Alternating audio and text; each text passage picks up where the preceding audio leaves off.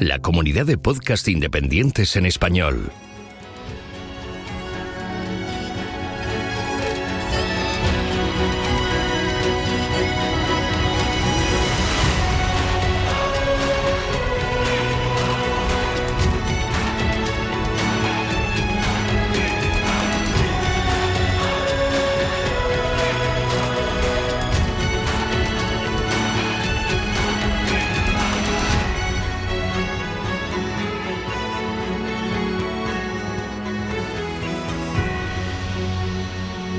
Bienvenido a GeoCastaway.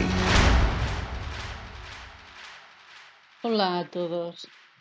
Hoy narraremos la historia de una botánica llamada Catherine Esau. Catherine Esau nació en Rusia el 3 de abril de 1898 en una familia menonita de origen alemán.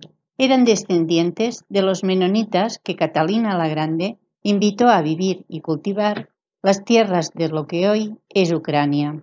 Los habitantes del lugar no quisieron mezclarse con los colonos que seguían en comunidades apartadas cultivando sus tierras y educando a sus hijos según sus costumbres e idioma, que era el alemán. Para fomentar la integración, las autoridades interfirieron para que los menonitas enviaran a sus hijos a las escuelas rusas. El padre y el tío de Catherine fueron de los primeros niños educados en los colegios rusos.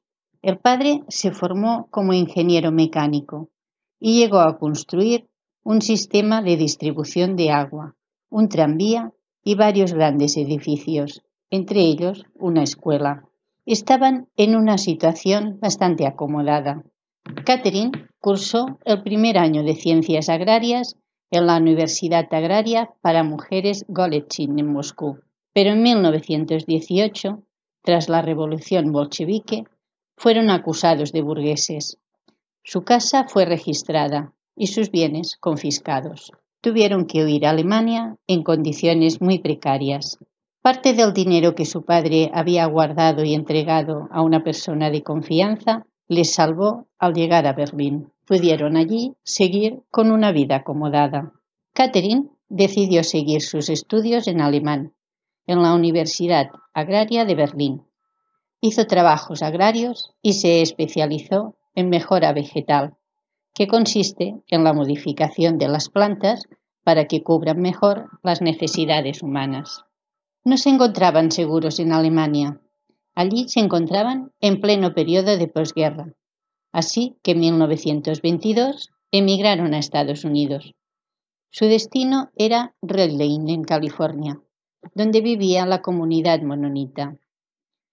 Una vez instalados allí, su padre quería comprarle una granja para que ella la cultivara, pero Catherine lo convenció de que primero tenía que aprender mucho más sobre la agricultura en California. Trabajó primero de niñera para perfeccionar su inglés y así también aprender las costumbres norteamericanas. Más tarde empezó a trabajar en varias empresas de semillas y mejora agraria. En una de esas empresas se dedicó a obtener una variedad de remolacha azucarera resistente a una plaga común que por aquella época había en la zona.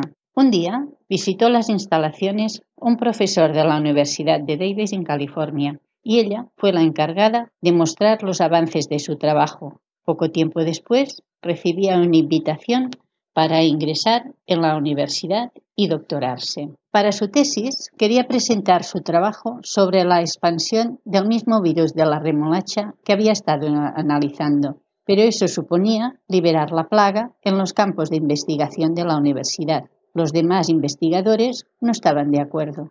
Así que Catherine reorientó su investigación y en su lugar estudió cómo el virus infectaba cada planta y cómo afectaba al líber de las plantas, el tejido constituido por los vasos que conducen la savia. A partir de ese momento, la anatomía botánica se convirtió en su área de especialización. Obtuvo su doctorado en Davis en 1932. Allí siguió trabajando durante 30 años. Durante este tiempo estudió plantas sanas como enfermas de especies del tabaco, las zanahorias o los perales. En 1953 publicó Anatomía vegetal, una de sus obras más reconocidas. En 1960 publicó Anatomía de las plantas con semillas. Ambos libros siguen utilizándose hoy en día. En ellos están también las ilustraciones que hizo la propia Catherine. En 1963 se fue a la Universidad de California en Santa Bárbara, donde investigó durante 24 años más. Antes de irse de Davis, aprendió a emplear la microscopia electrónica y a eso se dedicó principalmente en los años que estuvo en Santa Bárbara, para poder así seguir investigando en la anatomía vegetal. En ambos centros fue reconocida como una excelente profesora. En 1951 fue elegida presidenta de la Sociedad Botánica de América y en 1957 entró a formar parte de la Academia Nacional de Ciencias de los Estados Unidos. En 1989, Catherine Shaw recibió la Medalla Nacional de la Ciencia, que es el más alto honor que Estados Unidos otorga a sus científicos. Tenía 91 años y era la primera botánica que recibía esta distinción. Falleció el 4 de junio de 1997 con 99 años. Bien, espero que os haya gustado y hasta la próxima. Adiós.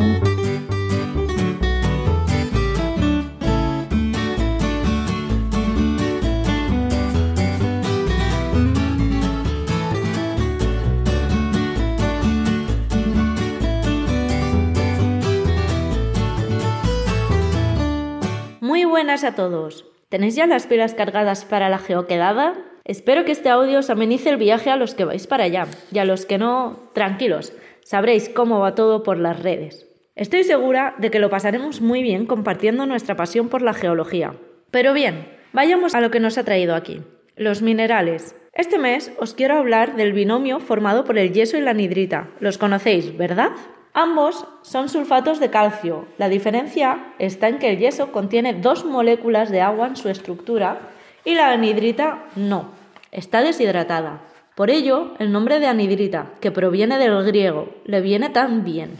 A ambos es común encontrarlos en áreas salinas, junto a otros depósitos, aunque con el contacto con el agua, la anhidrita se hidrata y se transforma en yeso. El yeso forma cristales tabulares de gran tamaño.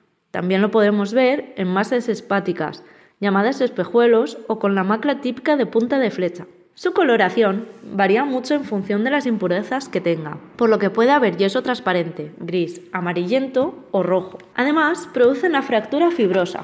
El yeso tiene una dureza de 2 y sirve de ejemplo en la escala de Mohs. Sin embargo, la de la anhidrita es mayor, siendo de 3,5 aproximadamente. Sus tonalidades, aunque cambiantes también, son más azuladas o violetas que las del yeso, y tiene una raya blanca y un brillo vítreo, incluso perlado, en las caras de esfoliación. Además, suelen presentarse mal cristalizadas, algo así como una masa compacta con una textura similar a la del mármol. Pero, ¿cómo se forma la anhidrita?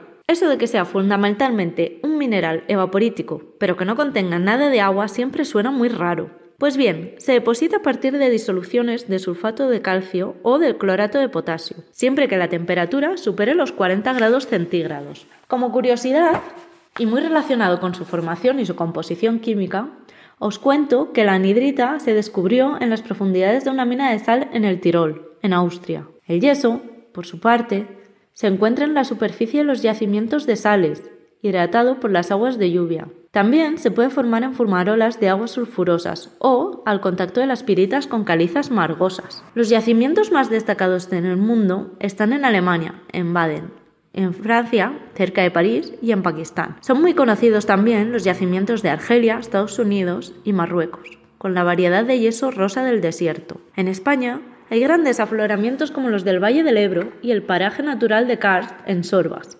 Almería. En este último, por acción del agua, se pueden observar muchísimos fenómenos cársticos en distintas cuevas, que algunas de ellas pueden ser visitadas. ¿Habéis ido alguna?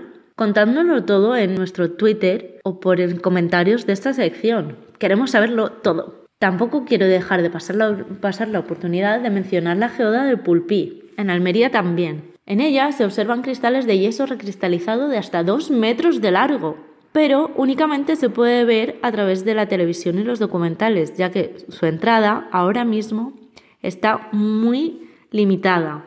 La anhidrita, aunque ya hemos comentado que es más difícil de ver cristalizada, sí podemos localizarla en algunos lugares como Innsbruck en Austria y Bex en Suiza, y en menor medida en Nueva York, Nuevo México y Texas. Más cerca, en España, existen afloramientos en Cabezón de la Sal, Cantabria, y en Cardona, Barcelona.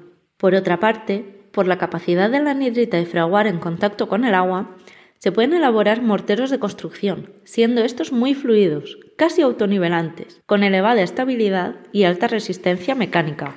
La utilidad del yeso pasa por su trituración y deshidratación parcial. Así, es empleado para el yeso industrial, estuco y aglomerados. También es un componente del cemento Portland. Además, el yeso se utiliza para elaborar moldes, como los utilizados en paleontología, y para inmovilizar fracturas, como cuando te rompes un dedo.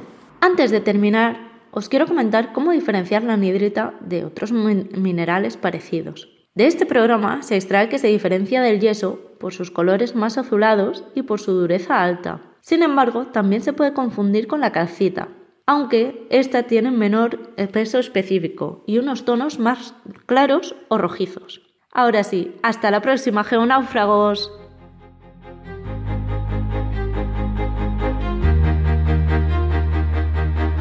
Envíanos tus comentarios, preguntas o sugerencias a geocastaway.gmail.com. Puedes escribirnos en nuestra web geocastaway.com. Búscanos en Facebook y en Twitter